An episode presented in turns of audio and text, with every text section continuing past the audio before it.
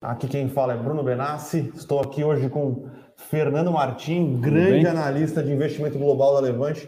Aproveitar que enquanto a temporada de resultados brasileira está engatinhando, Sim. a americana já está a todo vapor, né? Então ontem a gente teve algumas empresas grandes divulgando o resultado, hoje uhum. a gente tem mais algumas. Pessoal, acho que eu vou aproveitar aqui que agora nós estamos no estúdio novo, vou ter que fazer um morning call sem óculos, senão fica um reflexo na minha lente. Então, desculpe aí pelo, por esse pequeno entrever aqui. Estamos acostumando com o estúdio novo, né? Tinha falado aí semana passada que estaríamos com o estúdio Sim. novo. Uh, o pessoal estava reclamando um pouquinho do áudio, mas eu acho que agora com o estúdio novo, com lapelas novas, está tudo funcionando é, plenamente bem. Então, desculpa esse, esse pequeno parênteses aqui. E aí, Fernandão, até agora, resultados nos Estados Unidos positivos. Né? Positivos. Ontem foi dia do Dow, né? O Dow Jones, que é o índice mais industrial. A gente teve três empresas bem relevantes. Coca, que é a maior empresa aí de bebidas é, não alcoólicas do mundo, teve Verizon, que é a maior telecom dos Estados Unidos, e teve Johnson, que é a maior farmacêutica é, do mundo. Três resultados bons, bem redondos. Coca-Cola, que tem um call um pouco ali de, de, de rebound, né, de reabertura, uhum. claro, não é muito uhum. forte, mas tem esse, esse efeito. Johnson também tem um pouco desse efeito, porque um terço do resultado dela, não é bem um terço, mas aproximadamente 30% dela são os tais dos medical devices, são dispositivos médicos que são utilizados em, em, em cirurgias um pouco mais complexas, então logo tem alguma sensibilidade também à pandemia. O que, tem, que se tem notado é que mesmo com uma base de comparação fraca, já que o segundo tri do ano passado foi, foi realmente muito amassado, as empresas têm surpreendido, ou seja, a reabertura ela é, entre aspas, real, vai, vamos assim dizer. Uh, então são empresas extremamente sólidas. É, até a gente estava discutindo aqui nesse cenário, daqui a pouco a gente vai bater um pouco no macro. É, inflação preocupando, principalmente na parte de custos, e por hora essas empresas têm conseguido preservar, ou até ano contra ano, melhorar é, as suas margens. Tem questão, claro, de recuperação de volume, começa a ganhar alavancagem operacional, diluição de custos, custos fixos, mas por hora estão conseguindo aí repassar esse possível aumento aí nos seus preços, né? De repente Coca-Cola, não sei, o açúcar vai, é, ou até mesmo mão de obra, por hora está conseguindo ter essa preservação aí de margem, conseguindo repassar para os preços o aumento nos custos. Semana que vem é uma semana mais importante, começa também a se fortalecer a temporada de resultados aqui no Brasil, mas a gente vai ter Tesla, vai ter Apple, vai ter Microsoft, vai ter Google, vai ter Amazon, enfim. Então a semana que vem é a semana, a semana das Big Techs. É só loucura, então, né? Então, Exatamente. resultados no Brasil, Santander na quarta, Amazon na terça, na quinta. quinta. Então uhum. aí vai ser uma semana daquelas, né, pessoal? Sabe como é, né? Muito energético, café. Vai ser uma semana corrida. Exatamente. Essa semana já tem sido corrida, né, pessoal? A gente tem divulgado alguns relatórios de IPO para vocês. Sim. Estamos terminando de, de analisar o, o, IPO da Brisanet, é, o IPO da Raizen. Estamos uhum. olhando também o IPO que é um pouquinho menor, é, não está chamando tanta atenção de uhum. mercado, mas é o IPO da Armac também. Então não vai dar nem tempo de descansar aí. Acabou esse, uhum. esse boom de IPOs já vai começar o boom. Exatamente. Você já está mais ou menos no boom, né? Mas a partir da semana que vem, aí realmente é, é um a cada o dia, bicho né? pega, né? É um a cada dia. O que, o que importa é que semana que vem não tem jogo do Palmeiras na Libertadores. Sim. Libertadores só volta no dia 10 de agosto, se eu não me engano. 9 e 10 de agosto. E aí, vamos pegar o nosso Nêmesis, né? Dar aquela segurada no coração. Ah, não, né? pegar o São Paulo em mata-mata para o palmeirense ali, sabe que é difícil, mas acho aquele, que. Aquele dia que o jogo aí, 7, 4 horas já tá indo para casa. Não, dia de clássico, dia de mata-mata na Libertadores clássico, então é meio-dia, já tem que estar em casa tomando um, tomando um calmante, é. que são dias de tensão para o meu coraçãozinho. Uhum. Uh... Mas é isso aí, é realmente uma semana um período agora bastante agitado, né? E aí muita tem, tem até meme que o pessoal fala na internet é a discrepância né, entre a economia real e a bolsa. Mas claro, se você está aí é, possivelmente bem posicionado em, em boas empresas, a agenda micro tende a prevalecer e algumas ações aí reagir positivamente nessa temporada, né, Bruno? Fernão, uh, eu estava acompanhando alguns indicadores, todas as empresas, a boa parte das empresas americanas, eu não lembro o número certo, mas era um número de acima dos 80% das empresas falando de inflação de custos, né? Uhum. Uh, preocupante? É, começa a chamar atenção, né? Por isso que a gente é, volta aqui a falar sobre a importância de estar alocado em bons negócios.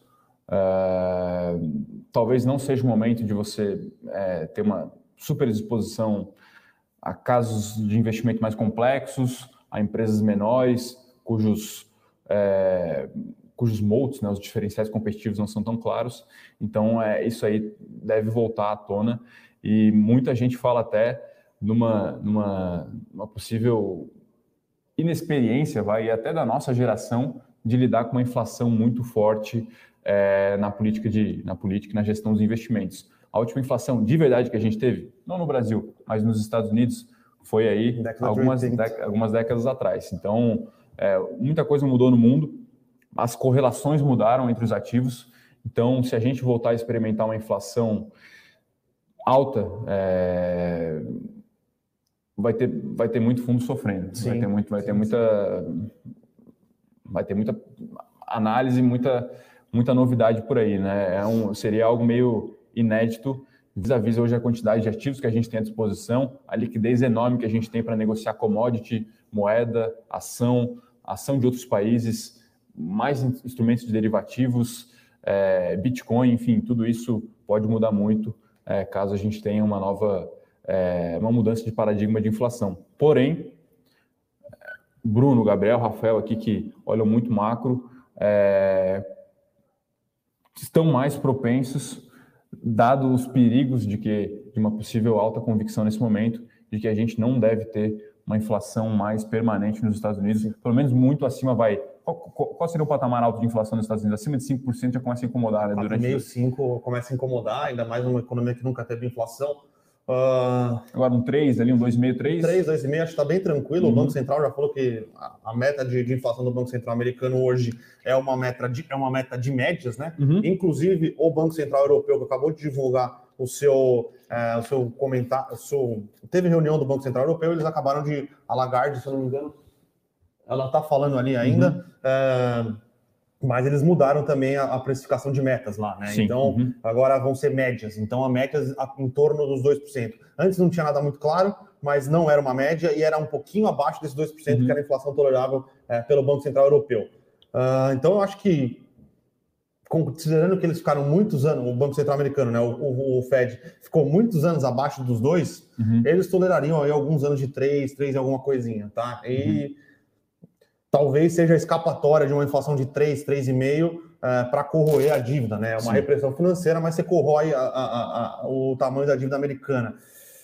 Mas, sinceramente, a gente acha que a inflação.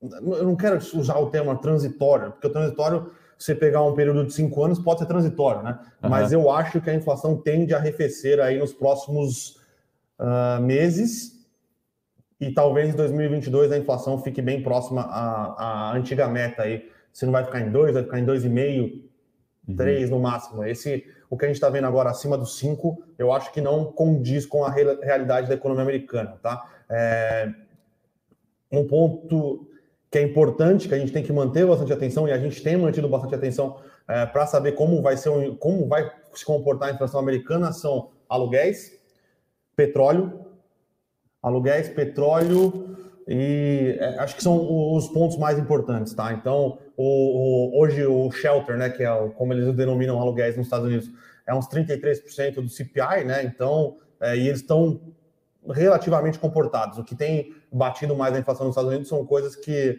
é, a gente acredita que são choques de ofertas. Então, é chips, é carros, é, é o próprio petróleo.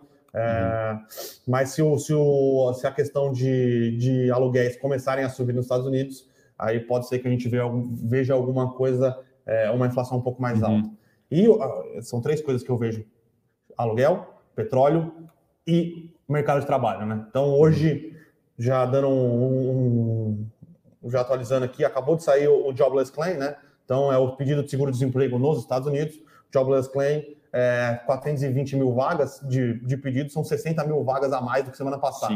Uhum. Então, aquilo que a gente vinha falando aqui algumas vezes, que talvez o mercado de trabalho não esteja tão aquecido como, uh, a, como o mercado espera, tá? Então, o mercado de trabalho não tão aquecido, aquela pressão de salário.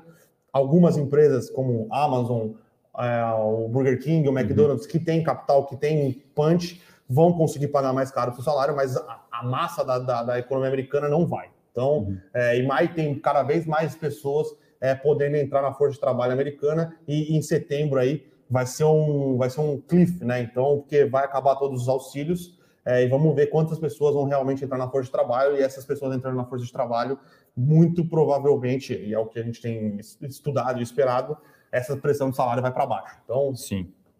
Não é um cenário fácil no, no macro mundial, tá? é um cenário bastante desafiador. Hoje eu e o Fernandão aqui a gente estava comentando também é, sobre um possível problema de crédito na China, né? Uh, a Everglades, se eu não me engano, o nome dela é a maior incorporadora chinesa uhum. e ela tem um pepino de crédito considerável no seu balanço, tá? Então começou a fazer uma rolagem de dívida é, ali para, é... em tese, lançar novos empreendimentos, mas não lançava, era para pagar é, principal e juros, né?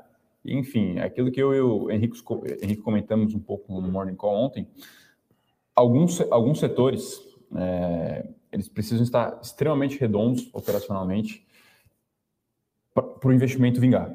É, o, o, caso, acho que da construção civil no Brasil, ele é bem emblemático. Né? A gente teve um boom aí em 2019, mas é um setor que depende muito de variável macro, é um setor cíclico, e realmente tem que ficar bem de olho ali e para, não sei, tentar surfar essa onda, mas tentar sair no momento exato. Realmente, o setor complicado para ser holder, né? Tem alguns casos de investimento bem interessantes sim, no Brasil, sim, sim, isso a gente não vai negar, mas tem essa questão aí que é importante sempre ficar atento, tá? É, e lembrando que, querendo ou não, a incorporação na China é um dos motores de crescimento, né? Claro. Então, uhum. é, aí tem algumas coisas que a gente precisa entender. O, o Banco Central chinês ou o, o, partido ele vai vir e vai salvar, salvar uhum. a, a, empresa, não vai, como ele vai tentar conter aí o, os possíveis desdobramentos de uma crise de crédito, é, lembrando que normalmente, né, normalmente não, né, os bancos chineses eles têm bastante exposição às incorporadoras é, na China, né, então é uma questão que a gente tem pensado aqui, o mercado de crédito chinês é, tem uma qualidade de informações bem baixas, então é uhum. é bem difícil entender o que está acontecendo, é, mas a gente está de olho. Sim. Então, uhum. é, é, mais um ingrediente, mais vai. um ingrediente de incerteza num, num cenário Sim. global bastante incerto. Então, tem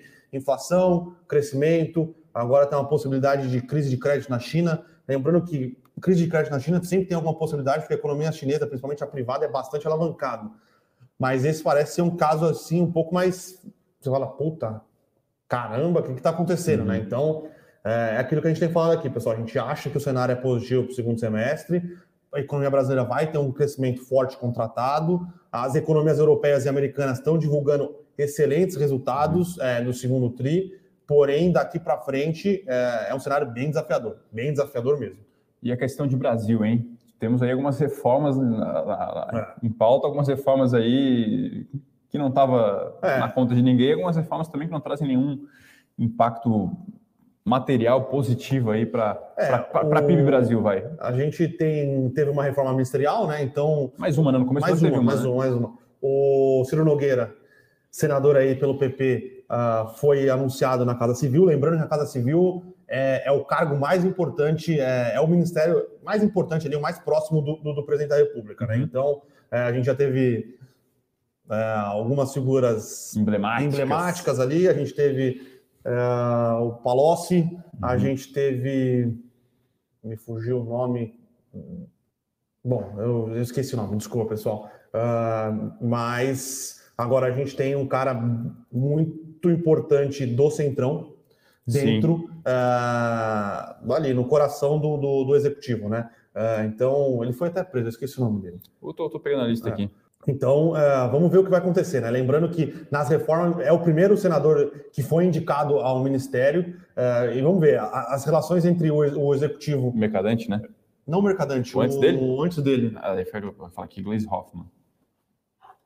Deixa eu, pessoal, pessoal fazer um... Teve o Lula que foi uma semana o também. Lula, José Dirceu. Ah.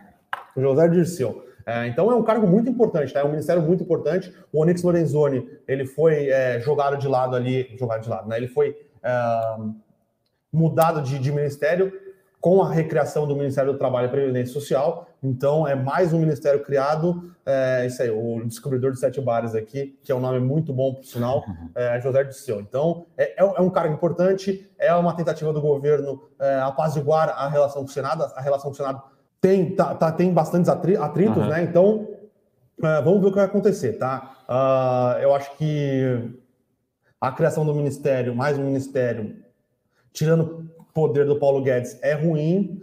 Uh, mas, porém, para fazer essa reacomodação aqui dos poderes e para tentar conseguir alguma algum, uma melhor condição ali com o Senado para tentar aprovar as reformas que são necessárias, uhum positivo, vai. Pode ser um net-net aí, vai. Sim, a criação de um cargo é, é negativo, a criação de mais um ministério é negativo, mas tentar é, melhorar a relação uhum. com o, o, Senado é positivo, isso se alguma das reformas uhum. andarem, né? Então, vamos ver. É, é, a, gente, a gente comentou aqui algumas vezes que no recesso o cenário é, da política ia ficar mais, mais calmo, né? Uhum. E não, não é isso que está acontecendo. Ah. Então, reforma administrativa, algumas declarações aí que parecem uh, de alguns integrantes das, das, Forças Armadas, eh, de alguns integrantes, não, de um, ministro, de um ministro que é das Forças Armadas aí uh, preocupante. Uh, vamos ver, vamos ver. Uhum. O cenário político não está nem um pouco tranquilo nos últimos dias, tá?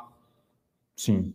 Uh... E agora vamos comentar um pouquinho do cenário do cenário corporativo no Brasil. Então, essa semana a gente teve, uh, na semana não, hoje, a gente comentou um pouco uh, sobre o Open Insurance, né, que uhum. nada mais é do que o Open Banking para seguradoras. Então, é, é, uma, é mais uma tentativa é, no caminho de, de os dados né, de todos os contribuintes, de todos os segurados estarem uh, disponíveis na rede. Né? Então, parece uma estratégia interessante, como uma estratégia interessante é, o Open Banking, né? então vai, vai favorecer o consumidor é, ter propostas mais assertivas, uhum. é, ter propostas mais baratas. Então a gente gosta desse tipo de estratégia, a gente gosta desse tipo de, de iniciativa.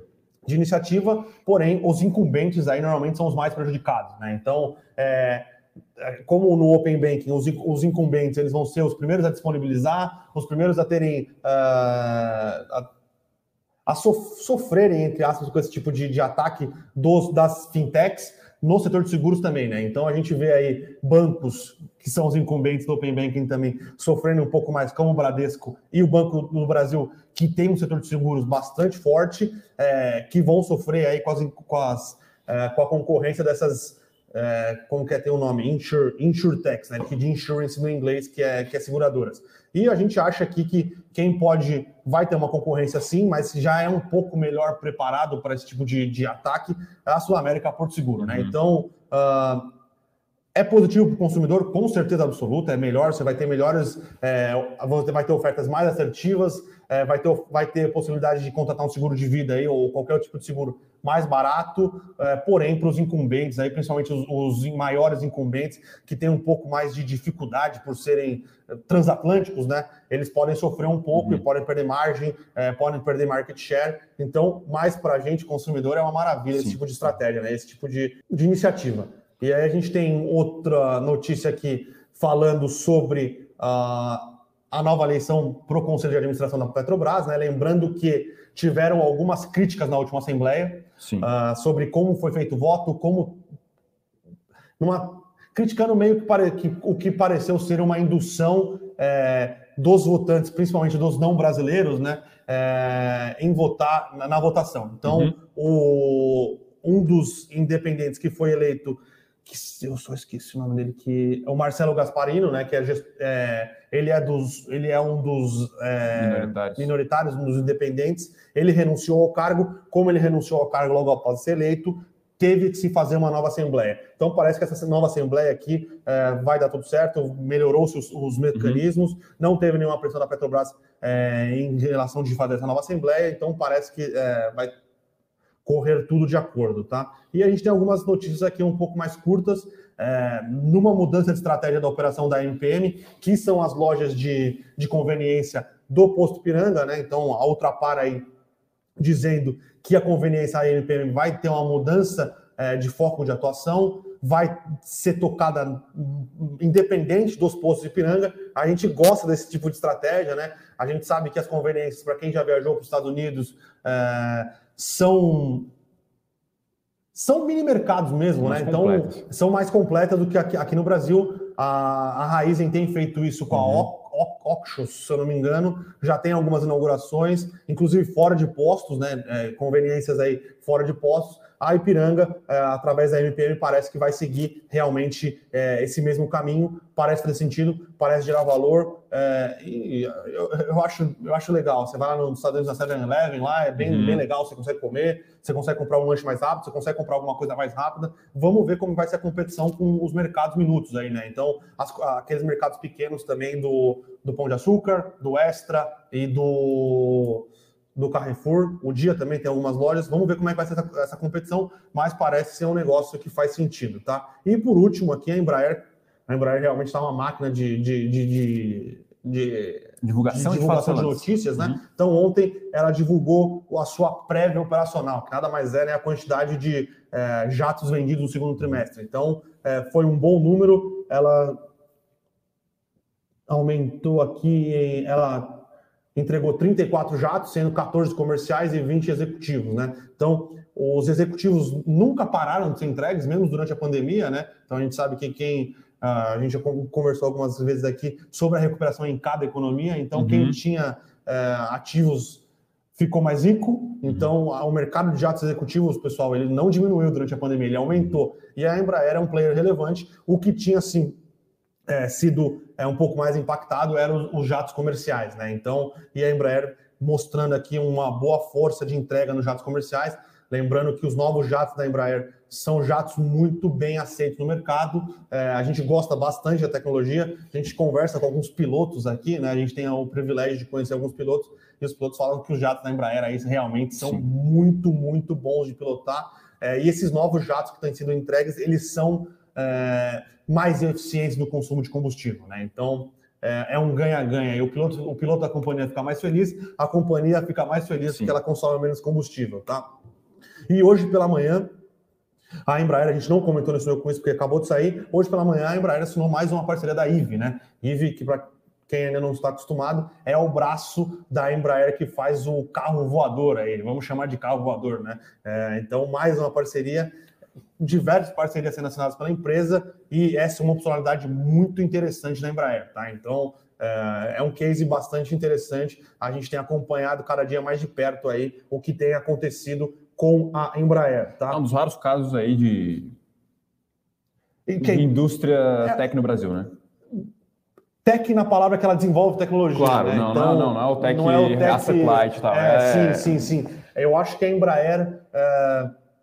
olha, eu posso, talvez seja uma das empresas de desenvolvimento de tecnologia, Isso. de uhum. projeto, de carro elétrico. Uhum. A equipe de engenharia da, da, da, Embraer é um, é um case fenomenal. Uhum. É, tanto é que circulam fofocas aí que o que a, a Boeing queria comprar da Embraer era a equipe de engenheiros, uhum. né? Porque todo mundo sabe que a Embraer teve, a Embraer não, a Boeing teve sérios problemas com o desenvolvimento Sim. do 737 Max, né? E for, foram problemas de compatibilização de, de da, dos projetos, né? Então, e a equipe da Embraer é muito boa no que ela faz de projetos. A gente vê aí, todos os projetos da Embraer são bem aceitos, seja o, o cargueiro é, militar, seja os jatos comerciais, os jatos executivos.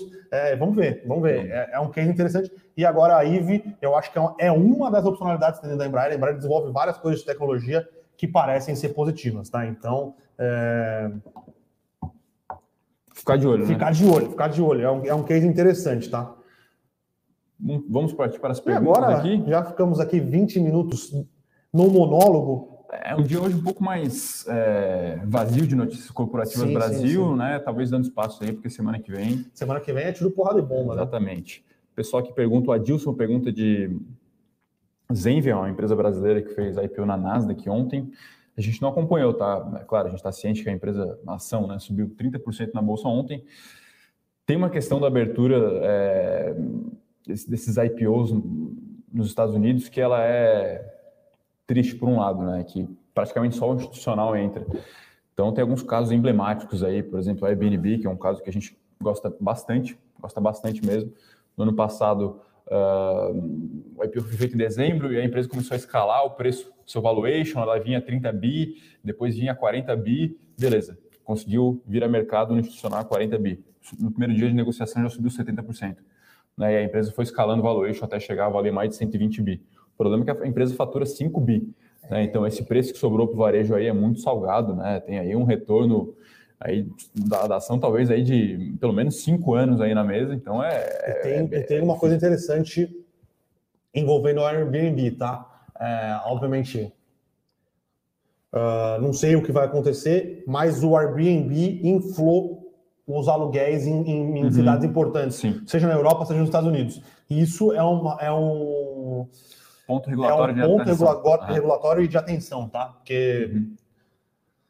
é complexo. Sim. Eu tenho alguns amigos morando na Alemanha, eles falam que o aluguel na Alemanha, é um, principalmente em Berlim, é um negócio que Absurdo, explodiu né? e uhum. um dos pontos que fizeram, obviamente tem juros baixos, tem várias coisas, uhum. uh, mas o Airbnb é um, dos, é um dos responsáveis aí, porque Sim. entre alugar é, para temporada ou alugar para alguém por um preço mais baixo num contrato uhum. de longo prazo, você vai preferir deixar vazio exatamente, e alugar muito caro exatamente. quando o verão estiver bombando ou uhum. coisa nesse sentido, tá? É, mas assim, os aspectos gerais da IPO é, é, isso, assim, se no Brasil as empresas já saltam, talvez um pouco por causa de low cap também, que limita a oferta, né, no dia após a, após o a, a, a primeiro dia de negociação, lá fora tem essa questão de que o varejo fica praticamente impossibilidade, impossibilitado de negociar, tá? De entrar. É, um ponto sobre a Airbnb, a gente gosta várias questões, várias questões mesmo. Ela tem um perfil até um pouco antifrágil, momento de crise. É, poxa, o Bruno está aqui, está lá na crise, ele poderia alugar o quarto dele. O Bruno não, porque é um cara muito bem sucedido, né? É um cara que sabe de marketing, sabe de tudo. Até né? porque sublocar é crime, né? Então... É, sim, mas enfim, tem essas questões aí, empresa que cresce muito, tem externalidade de rede, ganho de escala, mas infelizmente nesse valuation a gente não entra. E infelizmente, talvez aí, o que vai sobrar para o varejo são essas empresas interessantes aí, é um valuation 30% mais caro do que aquilo que o assessor dele falava que era o preço Sim. ok, que o institucional, que é um cara que, em tese, ali faz uma conta um pouco mais é, elaborada. Colocar né? em tese, né? Não, claro, mas o cara entrou naquele preço porque ele julgava adequado. Sim, Agora, sim. 30% a mais a gente não sabe, talvez é. esteja até vendendo. Então, enfim, tem essas questões aí. Sobre o Nvidia, o Ale 2012 que pergunta, a gente gosta do case também, tá? Longo prazo, a tese segue intacta. Agora, a ação sobe 48% no ano. Se beneficia, sim, de várias tendências, comentei ontem, é, gaming, supercomputadores, até mineração né, de Bitcoin, sim. esses lá tais GPUs. A empresa ela não fabrica tá, esse tipo de componente, ela só desenvolve e manda para Taiwan. Como a Apple aí fez, decidiu fazer alguns anos atrás também, né? Mas claro que ela se beneficia desse, não, não se beneficia diretamente da escassez, mas se beneficia da super demanda, né? Talvez a escassez até é um, é um limitador. É, agora, eu ficaria de olho depois da ação subir 48% no ano, tá? Então, é aquela velha história, né? Não se compra empresa boa a qualquer preço também. É, agora, sim. por longo prazo, parece um caso de investimento aí bem interessante. O pessoal aqui pergunta de, de LAME e AMER3, né? Na verdade, a AMER3 é o ticker da... Da, B2, da, da ticker 2W. B2W, né? É, cara, a gente tem feito conta aqui para a Amer 3, né? Que agora a Lame. Você tem que saber o, o quanto está valendo a Americanas uhum. para saber quanto vale a holding, né? É, então, parece que o mercado está penalizando demais, tá? Uhum. Então, uh, é um case que está chamando nossa atenção aqui. A gente está fazendo conta. Uh, parece sim que o mercado está penalizando demais. Lembrando agora que a B2W incorporou uh, os ativos físicos da, da, das lojas americanas, né? Então vai ficar uhum. mais fácil para ela tomar decisões de omnicanalidade, uhum. uh, do que fazer, como fazer essa omnicanalidade. Lembrando que an an antes tinha duas empresas separadas, então a, as tomadas de decisões não eram tão rápidas. Vai conseguir otimizar várias coisas. A americana gera caixa, a B2W queima. Uhum. As lojas americanas geravam caixa e a B2W queimava caixa. Uhum. Então agora talvez a B2W não precise ficar fazendo tantos follow-ons para manter o seu Sim. crescimento, porque agora ela tem uma fonte de gerador de caixa dentro dela. Uh, parece que o mercado está penalizando demais, tá? É, operacionalmente parecia fazer sentido, né? Sim, sim, sim, sim, sim, exatamente isso. Ou talvez o mercado acha que ela ficou para trás, ela não vai conseguir é, uhum. pegar suas concorrentes aí, uhum. pensando mais em Magazine e Via Varejo, Magazine Luiza à frente ainda da Via Varejo na questão de omnicanalidade, uhum. é, mas Parece. Essas quedas recentes. Da... Sim, sim, sim. Tem, tem apanhado demais. Uhum. Tá? A gente está fazendo conta, a gente não tem uma opinião formada ainda se realmente caiu demais ou não, é, mas estamos de olho. É, operacionalmente falando, a cisão é, parece ter feito muito sentido para a B2W, uhum. mas desde a cisão a B2W não para de cair. Né? Então, uh, é isso. Estamos fazendo conta porque uh, é um momento às vezes pegar a faca caindo é perigoso. Sim. Então, mas a gente está tá fazendo conta para entender se a faca vai parar de cair, quando ela parar de cair, se parar de cair faz sentido, tá? Pergunta aqui do Rodrigo JV Grupo sobre VEG. VEG, a gente espera um resultado, mais um resultado bom, tá? Pode surpreender, pode vir acima do consenso, muito provavelmente vai bater o consenso, ela faz isso é, aqui de cabeça, vai, eu acredito que nos últimos sete resultados que a gente acompanha mais ou menos de perto, ela bateu o consenso em todos, né? Agora, a questão é se isso está no preço ou não, tá? A gente está curioso aí sobre qual vai ser a reação do mercado. A ação não está desempenhando bem no ano. É... Aquela velha história da ação cara que, se, pelo menos até no ano passado, ficava cada vez mais cara, pode ter um, um, um repique aí sim com resultado, pode ser um catalisador de curto prazo. Mas isso não muda né, a realidade do patamar de preço que negocia a VEG. Ainda é uma empresa que é, negocia preços elevados e realmente a gente começou a fazer umas contas aqui, a gente gosta muito do case.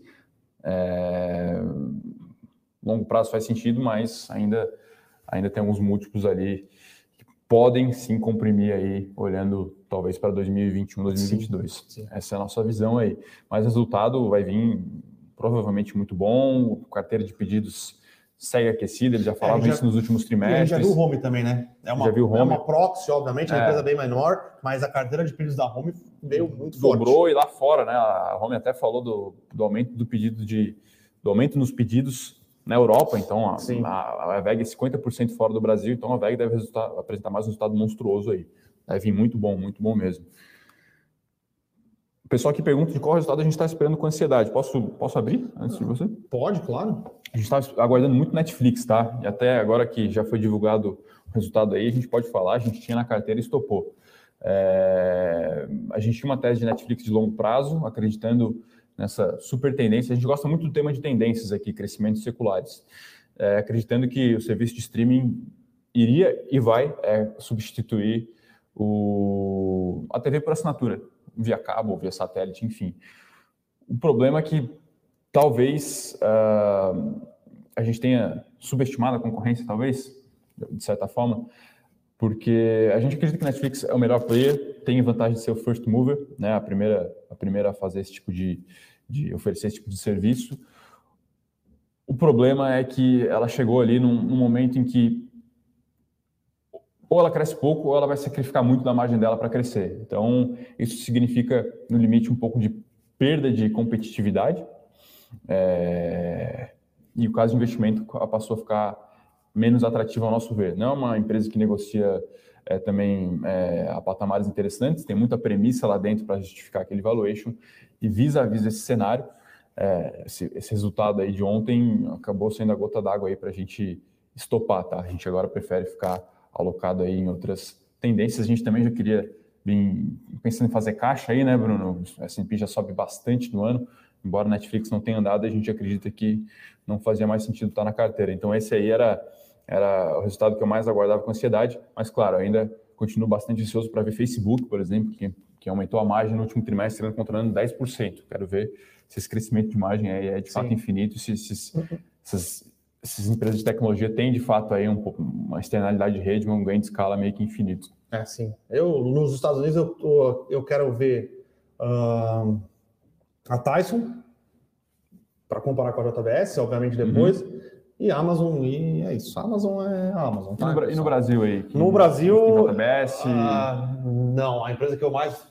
Vale tá ok, já tá meio que dado, né? Sim, a empresa que eu mais aguardo o resultado é a Suzano. Suzano? Então, Suzano, uh, quero ver se eles, vão, eles conseguiram aumentar o poder de preço deles, que eu, eles entregaram uma, um, um preço de celulose é, bem aquém do que o mercado tinha entregue. Uh, eu quero ver se a política de hedge deles funcionou uh, também, uhum. Porque no segundo semestre, uh, no segundo trimestre, pelas contas que a gente faz, a posição vendida de dólar deles estava abaixo uhum. do que fechou o dólar no, semestre, no trimestre. Então, vamos ver se funcionou a política uhum. de hedge dele. Se é, eu acho que funcionou mas é o resultado que a gente está mais aguardando é o de Suzano. E, vamos ver se eles geraram caixa para desalavancar. E não só o resultado, como. É, é, engraçado falar isso, mas qual vai ser a reação do mercado vis-à-vis -vis o resultado, né? Então, Sim. no Netflix eu queria ver ali, poxa, o último tri a empresa apresentou um crescimento fraco, mas a margem dela estava muito boa, ela entregou um lucro muito bom, então estava confortável. Agora ela entregou um, um, crescimento não muito bom, sem muito lucro. É, até tem um, um ratio aí, um indicador recente que o pessoal tem começado a olhar e para algumas empresas a gente olha, que é o tal do CAC, custo de aquisição de cliente. Então, no último TRI, ela teve lá um certo gasto com marketing e vendas, e aí você divide lá qual foi a adição líquida, né? Quanto custou adquirir aquele cliente? Beleza, tinha um ratio. E agora esse ratio piorou. Ou seja, ela gastou muito mais para adquirir não muitos mais clientes, né? Diferente de 12 meses atrás, quando ela adicionou quase 17 milhões de novos assinantes a um custo ali muito baixo, porque ela não precisava convencer ninguém, todo mundo queria Netflix, né? A gente gosta do case ainda, tá? A gente acha que é uma mega tendência, mas é, aos preços atuais, o crescimento prometido talvez não seja entregue. Então, a gente, nesse caso, a gente assume, é, mata no peito e stop. Exatamente. Uh, tem uma pergunta aqui do Vini de Financial Planner aqui. Vale mais a pena financeiramente comprar ou financiar um imóvel? Olha, essa é uma conta que dá para fazer, né? Dá para fazer. Depende muito da taxa que você é, consegue contratar no banco e comparar talvez com um aluguel, né? De um, de um imóvel que você Sim você já aparece. É, tem, tem, algumas premissas que você tem que assumir aí, tá? Mas agora, é, boa parte dos financiamentos que estão disponíveis no mercado é uma taxa, principalmente dos grandes bancos, acho que é poupança e mais uma taxa fixa, né? E lembrando que poupança é atrelada à Selic. Como é um financiamento de longo prazo, então tem essa sensibilidade aí também ao aumento da Selic, Sim. que com certeza não vai ficar no Brasil é. ad infinitum a 4, 5, ah, não, 6%. Sim, é... né? E tem uma questão pessoal também, tá, Vini? Às vezes faz mais sentido, é, por mais que financeiramente não, não. A hora que você bota na ponta do papel, talvez faça mais sentido você uhum. financiar para continuar aplicando dinheiro e ter retornos Sim. maiores uhum. do que o do financiamento, você comprar a sua casa porque você fica mais. É é, pessoalmente satisfeito. Você fica vai. pessoalmente satisfeito e mais seguro para fazer uhum. outros investimentos, porque uhum. a sua casa já está comprada, já está quitada, então é uhum. é sua. Algum problema que aconteça com você, a uhum. sua casa é sua. Você não precisa ficar se preocupando sempre com o financiamento. Tá? Exatamente. Então, é, algumas questões que envolvem também um, uma percepção pessoal é, de como você enxerga o ativo Exatamente. fixo casa, tá? Se você não se sentir confortável uhum às vezes é melhor você comprar, mesmo que financeiramente não seja, do uhum. que você financiar, tá? Mas a conta é a seguinte: você bota lá no primeiro fluxo de caixa o preço à vista da casa e joga para frente quais seriam as parcelas do seu financiamento, tá? Aí você traz o seu valor presente, vê qual taxa estaria embutida aí e qual taxa você acha que você conseguiria buscar aplicando. Né? Meio que esse é o, é o racional aí. Uh mais algumas perguntas aqui. Outra dúvida aqui, é, é, é, se é possível a, a taxação de dividendos de reduzir de 20 para 15. Vini, do jeito que está a proposta, é, como está feita a proposta, como está feita a negociação, como tá, todos os lobbies agindo, tudo é possível, tá? Então, uhum. É, eu acho que qualquer coisa pode acontecer nessa reforma da Previdência. Uh, o Vini aqui fala como que a gente faz valuation de uma empresa como o VEG. Olha, é uma empresa industrial, a gente consegue fazer entre aspas, tranquilamente um DCF ali, tá? Você projeta a receita, projeta qual vai ser a margem operacional, projeta ali qual vai ser o, o tax rate, e aí traz isso a valor presente com uma taxa ali, né? Então, se a gente utilizar lá o fluxo de caixa da, livre da firma e trazer, aí você tem que trazer o WAC, né? E, enfim, hoje na, na, na VEG, você não consegue através de um modelo tradicional que é projetando 10 anos, você tem que projetar 15 anos e depois uma perpetuidade com um G ali um pouco ousado. O que, que a gente quer dizer com isso? É, historicamente, a VEG sempre é, negociou cara e o mercado nunca conseguiu acertar o preço-alvo dela como ela consegue acertar com outras empresas com mais facilidade. Talvez com uma empresa de commodity é mais fácil, você faz um EV uhum. para um ou dois anos, né? Então, a, a VEG sempre conseguiu driblar essa forma tradicional de você, você fazer valuation. Agora, nos últimos dois, três anos, o mercado parece ter se atentado a isso, né? Então, tem dois pontos aí. É, claro, o WOC diminuiu, para uma empresa do tipo da VEG, isso é isso tem um efeito muito muito relevante, tanto que o PI dela, que na média histórica oscilava entre 20 e 30 vezes, agora é um patamar muito maior.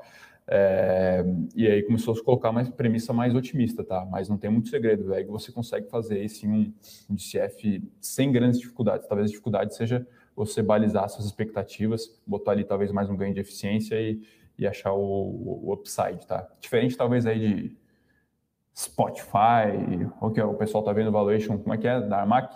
Da Armac. Ali você tem que fazer também alguns, alguns ajustes. Né? Empresas de tecnologia, no geral, tem, um, tem algumas premissas que você tem que utilizar lá, tamanho de mercado endereçável, qual, qual tamanho a empresa vai conseguir é, abocanhar, né? A gente fala que o pessoal está fazendo conta disso com o Banco Inter, né? Só assim realmente também para você achar algum, algum upside. Então é, e não para é meio que isso. Então é, é, é, meio que uma ciência junto com arte, não tem muito, muito segredo. Aliás, o formato matemático não tem muito segredo, depende muito das premissas que você é, colocar ali. Olha aqui fala que banco não para de cair, que banco foi andou muito bem em junho, né? É, depois teve uma percepção de risco maior é. com o Brasil. Então, quando o gringo sai, eu acho que o gringo sai a primeira coisa é de banco. E aí, é raspa... dividendo um pouco também, né? Teve a reforma tributária. Ele raspa, ele raspa o que tem liquidez, que ele sabe que uh, empresas que eles conhecem mais de perto, né? Ele uhum. sabe que os bancos brasileiros são normal, normalmente são os bancos mais rentáveis uhum. do mundo, então ele vem comprar o Bradesco, Santander e Banco do Brasil, talvez o Banco do Brasil nem tanto, uhum. e ele raspa a Petrobras e Vale. Uhum. Uh, agora, nesse movimento um pouco mais de risk-off desses últimos dias, os bancos acabaram sendo um pouco mais finalizados, Sim. porque gringo saiu do Brasil, tá? Uhum. Uh, a gente continua gostando de bancos, uh, a gente não tem uma exposição muito grande dentro das nossas carteiras em bancos, a gente tem alguns cases específicos que a gente acha que tem opcionalidades aí na mesa, Sim. tá? Uhum. É, mas o setor de bancos realmente continua sendo bastante é, penalizado.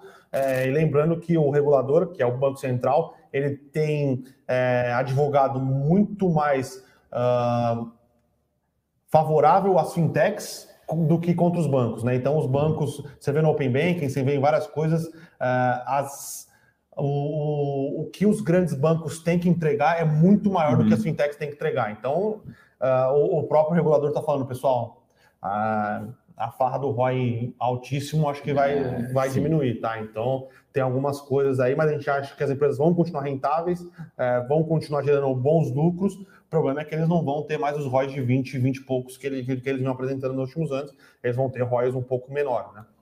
Uh, o Matheus aqui pergunta de Nubank qual é a forma que a companhia conseguiria melhorar a rentabilização da sua base.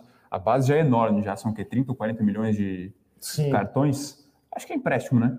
Aprender a dar empréstimo, né? É. E talvez PJ, mas é que PJ, então, o, banco, o bancão ainda é o cara do PJ, né? Você tem que, Matheus, aconteceu uma coisa interessante, tá? Quando o Nubank anunciou esse novo cartão dele, que é um cartão, acho que se não me engano, que tem cashback, sei lá, é um cartão que cobra unidade. Uhum. Ele, teve um evento, ele teve um efeito meio ruim na base. Sim. É, um efeito uhum. de, pô, e agora? Vocês estão querendo? Vocês estão discriminando quem não, não tem dinheiro? Então, é, é complicado. Vamos ver, vamos ver. É, eu acho que vai ser complexo rentabilizar toda essa base se não for na base do crédito. Quem tenta fazer isso é o Banco Inter com Super App, né? porque Sim. talvez tentando copiar um modelo chinês. Na China tem dois grandes aplicativos, tá? o do Alibaba e o da Tencent, que até agora, inclusive, estão pensando aí em se não, não, não se combinar, mas em permitir que haja alguma sobreposição visto a pressão regulatória, tá? É um desafio enorme. Aquele ativo ali, né, a base de clientes, ele não temos dúvida que ele vale muito dinheiro. Agora, o quanto ele vale, se é 100 bi de reais, né, 20 bi de dólar, se é 150, se é 10, essa é a grande pergunta, né? E aí cada um usa uma matemática. Eu lembro que alguns anos atrás o pessoal aí fazia conta de Banco Inter via ROI, né, da mesma forma que especificava Bradesco. É. E aí o pessoal lá tinha preço teto de Banco Inter ali valendo algumas, alguns bi. Então, o cara que entrou nessa operação aí não, não deu bom. Agora, tem gente que está fazendo conta né, qual vai ser o market share do Banco Inter e quanto que ele vai conseguir ter de lucro. A grande pergunta é como que ele vai fazer isso.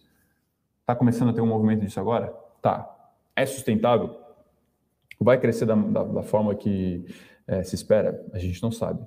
Quem está se mexendo, na minha visão, é o Itaú. Sim. O Itaú está buscando aí é, se mexer, tentar, tentando aí uma, uma, talvez uma nova avenida de crescimento. A gente compara com o Bradesco. O Bradesco está num caminho mais de cortar custo, reduzir agência, reduzir folha. O Itaú está aumentando folha, está investindo em tecnologia. Então é um caso aí também para se acompanhar. Vamos ver, acho que o Itaú deve apresentar algumas novidades interessantes aí nos próximos anos, tá? Ah, tem uma coisa interessante que a gente tem acompanhado também de Itaú. A gente tem, tem visto uh, os bancos cortando bastante uh, funcionário. O Itaú não está indo tanto nesse sentido, por, é, só que, na verdade, ele está fazendo uma troca, né? Ele está mantendo mais ou menos uhum. estável o número de funcionário, só que ele está contratando muita gente de tecnologia. O investimento de tecnologia do Itaú hoje talvez seja um dos maiores dos grandes bancos. E né? ele não tem o melhor app. O melhor app, né? O melhor Sim. app é do Banco do Brasil ainda, né? Uma, uma coisa meio, meio doida, mas eu gosto, é do Banco do Brasil. Pior que eu gosto do, do app é? do Itaú, velho. Eu gosto, eu gosto. Uhum. Eu gosto mais do que do app do, do Nubank. O app do Nubank parece estar tá jogando um videogame, assim, é uhum. é, não, muito feliz. É muito, eu quero, eu tô no banco, entendeu? Uhum. Não sei. Pessoal aqui falando de Sinqia, tá? A Sinqia, na nossa visão, teve um re-rating aí, papel de lado há muito tempo, e aí teve um deal entre B3 e TOTS, que no limite até pode significar um aumento da concorrência no setor, é, mas reavaliou o preço da Sync, que estava realmente muito tempo sem, sem é. responder ao, até o aumento de lucro que ela vinha apresentando, tá? Inclusive, esse é um call meio do grande Flávio Conde, isso pode acontecer aí com o setor de, de, de combustível, né? Com o IPO da Raiz vindo, pode ter um re-rate no setor aí, com as empresas tendo uma avaliação melhor. Isso é relativamente comum, né, Bruno? A gente teve varejo também acontecendo isso no começo do ano. Enfim, o mercado fica ali... É, é engraçado, o mercado parece que esquece de alguns cases, né? Até estava vendo ali o mercado, alguns anos atrás, eu lembro, estava lá em 2016, 2017, começando a acompanhar a empresa, a queridinha era Fleury. Agora a Fleury, desde 2017, papel não anda, tá lá, também, né? tá lá 20 e poucas vezes lucro e ninguém mais fala da, da queridinha, né? Daí daqui a pouco o mercado volta a olhar, a ação anda aí 30%, 40% no semestre. Então tem essas, essas loucuras aí que às vezes acontecem. A Ultrapar também, sempre foi queridinha e se deu... Né? né? Hum? É continua sendo uma boa empresa, mas antes ela era, uma bem querida. Só um, desculpa aí, tá? É a, a Ale. A Ale. Eu, eu, vi. É, você fala o Ale. Eu, eu vi correndo é aqui, né? É que agora também tem, um, tem, uma, uma luz aqui nova, que não consigo tô... nem enxergar nada, né? O negócio tá, tá profício aqui, mas a gente que é, não é do ramo de mídia, tá, a gente está tá se adaptando aos poucos ao novo, ao novo cenário. Exatamente, exatamente. Pessoal aqui perguntando do IPO do TC. Uh, a gente não fez conta, uh, mas a gente olhou e parece que tá salgado. Tá salgado. 3 bi parece salgado, salgado, salgado. Uh, é lucro é o que? É na casa do. Chega a 200 milhões de reais, a gente acha que não, não chega nem a isso, né? Uh, uh, Aí fica difícil, né? Parece salgado. Gostamos da plataforma, eu particularmente tenho eles aqui no uhum. aquele Mover Pro deles, que é um, uma, é um broadcast, né? Um, é um divulgador de notícias. É bom, Uh, mas o IPO me parece que, que vem caro. Não dá para comprar empresa boa, tech, a qualquer preço, né, Bruno? Sim, eu, né? eu sou um cara um pouco mais pé no chão aqui. De, de tech, tech, tech mesmo, eu só gosto de Amazon. E assim, né, isso é, um, isso é uma questão parcialmente pessoal, mas passa ali, é, pelo menos esse é uma, uma, uma, um balizador meu, passa ali de 20, 25 vezes receita, eu abro muito olho. A gente gosta aqui de um conceito mais de empresas de crescimento seculares a um preço razoável, tá? Então, poxa, nesse caso aí estaria várias vezes receita, provavelmente mais de 30. Então, ficaria bastante de olho. A empresa vai ter que dobrar a receita, ganhar margem para talvez justificar o preço é, atual. O tá? mercado endereçável que parece que eles colocaram também é muito grande, então a gente tem algumas dúvidas aqui, mas parece que está caro sim. Tá? É, o mercado endereçável, a gente pode dizer que a quantidade de CPF na bolsa vai, que não vai, não vai aumentar as taxas que estavam aumentando aí recentemente, né? A gente já viu, inclusive, um movimento de queda nos volumes da B3. Sim. Tipo, o recorde em janeiro, fevereiro, se eu não me engano teve lá uma super movimentação, não sei se o pessoal estava treinando em casa em janeiro, mas é, deu uma arrefecida aí no volume. Nos Estados Unidos também começou a arrefecer um pouco do volume de negociação, né? Então, a galera volta a trabalhar, acaba o Robin Hood, né? Então... É, vamos, vamos jogar aqui, vamos assistir NBA em vez de ficar é, treinando aqui, né? Tem esportes mais legais aqui com uma emoção um pouco mais controlada, né? O Luiz Carlos Estou falando sobre frigoríficos, estou com aberto aqui, JBS está caindo 0,53, a Marfrig está subindo e a Minerva está caindo 0,64. Pensando que eu não, não, vi nenhuma notícia ruim para frigorífico, não, tá? Eu, eu, posso, eu posso ter deixado pular alguma coisa, mas lembrando que terça, a JBS subiu quase 6%, né? Sim. Então parece que é uma correção normal aí. Uh, eu acho que não tem nada de, de, de, de, mudança, tá? Ah, ele fala que fez uma trava de alto com a Alibaba, pelo que eu entendi, e fala que tá dando certo. Tem que ver qual que é o, qual que é o vencimento aí. Esse mês está bem ruim para a Alibaba. É... Enfim, presumo que tem bastante gente operando a volatilidade de, de, baba, de baba aí, que realmente é ação bastante volátil. Tem que ver qual, qual que tá aí o, o Vega das opções, mas talvez seja a hora uma vendida, na, vendida em vol aí, não, não é possível que essa vol vai continuar, continuar alto o tempo todo. Você acha que o governo chinês vai continuar chutando balde ad infinito? É, eu, eu, acho o case de Baba muito bom, uma empresa muito bem tocada. É, operacional é. O operacional é muito bom, muito mas bom. a guerra, a guerra de narrativas entre Estados Unidos e China está muito. Uh, e, e, ao final das contas, boa parte dessa guerra de narrativas são nessas empresas de tech pode Sim. ser que o, o, a volatilidade nas ações continue é, uhum. altas. Eu, a gente acha que está muito barato.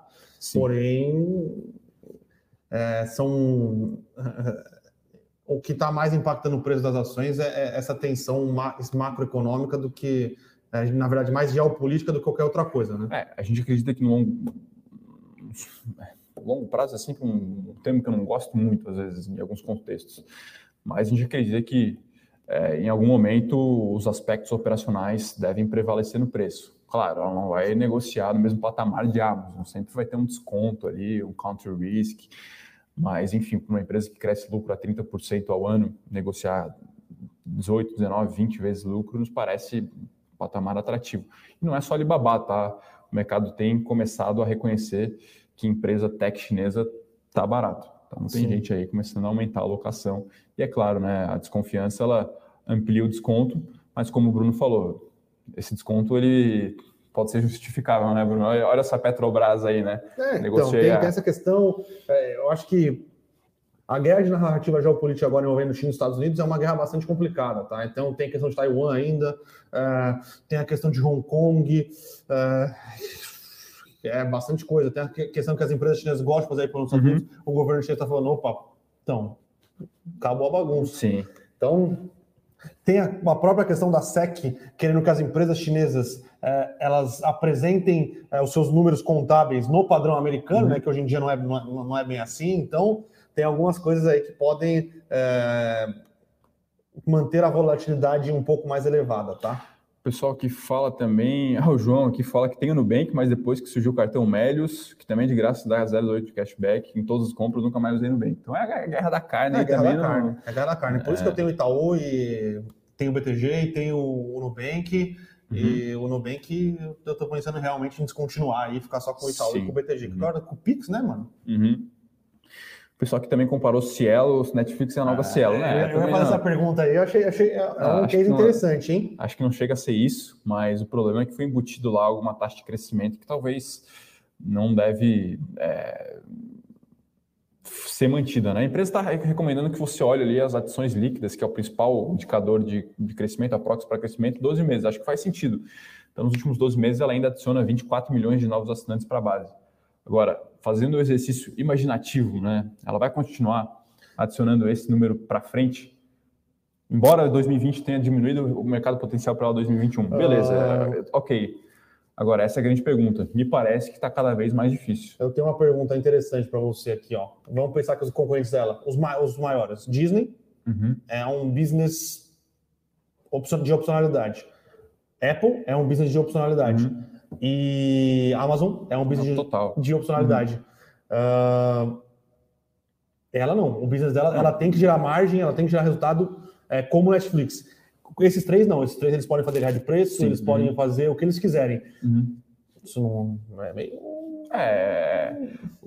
Netflix, é o investment case é tendência global de troca de TV por assinatura por streaming. Agora, beleza, ela fez isso e durante 10 anos andou na margem, né, por conta desse movimento muito forte, cresceu muito, mas o market cap talvez não justifique o crescimento embutido no momento. É, de, o pessoal falando de Discovery aqui, Discovery é só para ver largados e pelados, né? É, não, até mesmo Disney é, um, é meio específico. A gente acredita que no, no, no, longo prazo, o problema é você passar a ter muitos streams disponíveis e aí você deixa de gastar lá 120 reais com TV por assinatura e vê tá gastando 100 tendo Disney, Netflix, Amazon ah. Prime e tal então, é, é, isso não faz muito sentido, né? Você acha que a Netflix vai ter que desembolsar uma graninha no bolso e comprar uma Disney, uma, uma Discovery, por então, exemplo? Pro... Sei bem que acabou de sair o deal também, né? O problema é que ela não se mostra aberta a fazer esse tipo de, de investimento. Ah, esporte ao vivo. Pô, não, ela fala, não, meu negócio é on demand, sem publicidade. Esporte tem publicidade. Ah, a gente quer entrar em game. Cara, entrar em game, poxa, para começar, acho que pode dar certo, é interessante.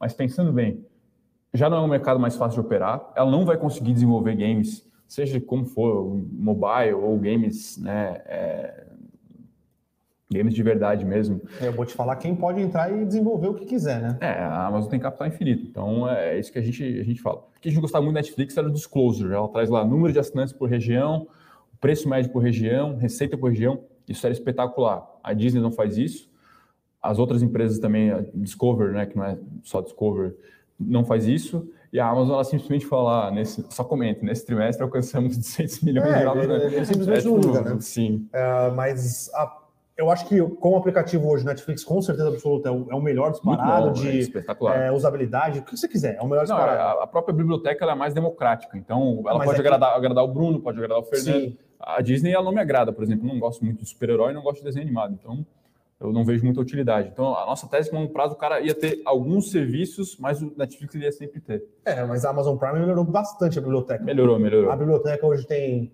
para quem não assistiu, assistam, How I Met Your Mother, tem... Pedro Dom? Tem algum... O Dom é bom, o The Boys é bom. Uhum. É, eu, eu, eu, tenho... Não acho que vai virar Cielo, mas eu tenho é, algumas dúvidas aqui de, de uhum. concorrência, uh, porque as outras para a Amazon, ela pode jogar um de graça. Sim. Uhum. Ah, inclusive, ela fechou um deal com a MGM, a gente até fez um, um comparativo histórico dos EV BITDAs do setor. Ela pagou caro na MGM, mas para ela, se ela é. pagou 10 bi ou 12 bi, cara. Então é. Enfim. Bom, acredito que seja isso, né, Bruno? Tem mais é, alguma pergunta aí? O pessoal cortando de cash aqui. Eu não tenho opinião formada sobre cash de 70 reais ainda, tá, pessoal? É, essas empresas de crescimento acelerado, elas parecem ter feito boas aquisições, é, coisas que parecem que vão gerar valor no futuro, mas como vocês me conhecem, para aqueles que me conhecem, sabe que eu sou um pouco mais cético. Eu sou um pouco mais cético uh, nesses cases de crescimento muito acelerado, tá? Então, eu tenho dificuldades, é, mas são dificuldades, eu diria que são mais dificuldades emocionais, assim, de, é, do que qualquer outra coisa, mas as aquisições parecem ser interessantes, parecem fazer sentido. Uhum. Eu não sei se a 70 reais é, são tão interessantes assim, ela, ela, é tão interessante assim. Mas aí eu teria que sentar, fazer conta, falar com o Carneiro, falar com o Japa. O Carneiro ele é um grande entusiasta de empresas de tecnologia, é, então ele ajudaria a, a quantificar um pouco mais é, é esse crescimento, tá? Uhum. Não, e o Henrique esteve aqui ontem falando de cash aqui, abriu o gráfico, tal, aquela maravilha, parece que aquelas cores. ela destruiu todo o gráfico, né? Não, é uma pernada de alta aí, tem lá o IFR que o pessoal usa para ver se está sobrecomprado, está lá em 90 e poucos. Tem lá a média móvel de 17 períodos, está uma correção de 20% faria o preço atual convergir para a média de 17 períodos. 17 períodos é quatro semanas, então realmente parece estar uma pernada um pouco exagerada. Aí tem gente que diz que é uma, das empresas de tecnologia mais caras do mundo. Então é, é meio louco, assim, né? É, é eu, realmente eu não tenho opinião é, sobre, porque é o que, a gente tem, o que a gente tem falado aqui algumas vezes. Às vezes o mercado quer pagar, vai pagar e uhum. é isso. Uhum. Dá para ficar shorteado em, em cash? Não. Uhum. Você está comprado em cash? Bom, você comprou a 20 reais, sei lá, o IPO uhum. foi a 6 reais, não foi? Não sei. Foi, foi, não lembro, mas. Foi, foi, foi pequeno o IPO. Acho que na sua alocação inicial ela já explodiu demais. Então, uhum. se você continua gostando da empresa, uh, vende um pouco, dá uma uhum. rebalanceada, até coloca um pouco de, de, de, de lucro no bolso e, e vai assim. Tá? Parece que o mercado está precificando opcionalidade, colocando no preço, né? E opcionalidade Sim. é algo que você tem que deixar à parte, você tem que considerar ela, mas você não coloca na planilha. Então, é, tem um termo interessante que é o precificar da perfeição, né? É, Todas as premissas têm que ser alcançadas para justificar. Então, a gente não vende nem compra, né? É, exatamente. É, e aí o Vini está perguntando, deve ser um grande desafio para vocês calcular o valor justo de uma empresa de crescimento, né? O Fernandão nem tanto e o Carneiro também não. É, sou eu que realmente é, mas, assim, não gosto dessas, dessas, dessas precificações da perfeição. É, mas assim, você tem total razão. Se a gente, cada um ficar num canto aqui, olha, vamos fazer um, um, um valuation aqui de, sei lá, é, Armac. Se a gente se encontrar depois de 12 horas, vai, depois de um trabalho bem feito, 12 horas ainda é um período pequeno, mas pelo menos para você ler e entender o que a empresa faz. Cada um vai ter um target price diferente. Cada um vai ter um target price diferente, claro, né? Ninguém vai chegar ali um a 10, outro a 80, mas um vai chegar a 10, outro a 15, outro a 20, outro a 8. Então, enfim, depende muito da premissa que você é, coloca. De novo, a, a, matemática ela é relativamente simples, tá? É você projetar fluxo de caixa futuro e trazer a valor presente. Aí, claro, como empresa de crescimento, você faz isso, mas é muito mais difícil, então você utiliza múltiplos de receita. Como falei, passa de 15 vezes de receita, a gente já não a gente já tem um pouco de dificuldade de, de, de comprar, então tem essas, essas questões aí, tá? Mais pergunta aqui de oi, até olhei para trás, o grande Rodrigo Carneiro está ali olhando oi. Né? O homem dos IPOs, né? É, o homem dos IPOs. Lembrando que a gente A gente olhou muito esses IPOs de, de fibra, então tem três IPOs de fibra, tem um quarto que não sei se vai sair ou não, que é o da Vero, se não me engano, que é de Minas Gerais. Uhum. Então a gente olhou o Unifique, a gente olhou o Desktop, a gente olhou o Brisanet, estamos terminando de olhar o Brisanet. É, parece que são empresas é, que têm um modelo de negócio, margens melhores do que a Oi, tá? Então, uhum. a, a, o que a Oi apresentou é, para o mercado segunda-feira não agradou o mercado. É uma uhum. empresa que vai se manter alavancada e, vai, e tem uma margem EBITDA projetada baixa, tá? Estava uhum. falando de 15%, 20%, uhum. sendo que a gente tem visto as empresas de fibra ótica, essas regionais, vindo com uh, margens de 40%, uhum. 50%, com crescimento. Uhum. Então, o mercado não gostou de Oi, é, inclusive o Carneiro, a gente vai começar uma cobertura mais mais assídua de Oi, né, uhum. com, com preço e, e, tudo que envolve, mas parece que o mercado não gostou e a gente também não gostou muito do que foi apresentado, não. É, e é engraçado que Oi, talvez aí nos últimos 18 ou 24 meses, subiu vinha, bem, subiu bem. Não, e vinha sendo precificado assim, ah, esse ativo aqui vale tanto, ela vai conseguir vender por tanto. É meio que um valor patrimonial. e agora você tem que começar a projetar, poxa, beleza, você conseguiu entregar aqui tudo que foi prometido, até nos surpreendeu, a gente sempre foi muito cético com o Oi, né, um caso de investimento complexo, Tá, mas aí, feito tudo isso, vale a pena investir em você? Vale a pena investir em Oi ou vale a pena comprar Vivo? Vale a pena comprar Unifico, de, de, desktop? Parece que o mercado acha que não vale a pena, né? E talvez a gente vai começar a fazer conta, mas não nos parece também fazer sentido, né? A gente gosta muito de qualidade, né, Bruno? Sim. Sempre deixar claro que é, a gente sempre a Oi, comprar a empresa a, boa. Né? A Oi a 60 centavos, 50 centavos parece é. fazer sentido. Agora, nesses preços, a gente começa a fazer conta. Então, é, é, o que ela apresentou que ela enxerga como margem dela não, não, não, nos, agradou. não nos agradou, tá? Então acho que é isso, né, Bruno? Uma hora de call? É isso, é isso. Mais alguma colocação? Amanhã, sexta-feira, Palmeiras classificado, é isso? O Palmeiras classificado na Libertadores, vamos ver. Vamos pegar o São Paulo aí, que é, não posso falar nada demais, é nosso Nêmesis, né? O Palmeiras não ganha mata-mata do São Paulo sobre hipótese alguma. Vamos ver. Quando perdeu o Paulistão, eu falei que a gente ia encontrar o São Paulo nas quartas de final da Libertadores e iríamos nos vingar. Vamos ver. Vamos ver. Então, já queria deixar aqui, pessoal, os Palmeiras forem eliminados pelo São Paulo ou Morning Call do dia seguinte, eu não, não estarei presente. com certeza. Beleza? Então, uh, valeu, pessoal. Até amanhã. Ah, lembrando, pessoal, amanhã eu me vacino, hein? Boa, Boa. vamos lá. Isso aí, pessoal. Um abração, um excelente finalzinho de semana aí. Amanhã a gente está aqui. Abraço.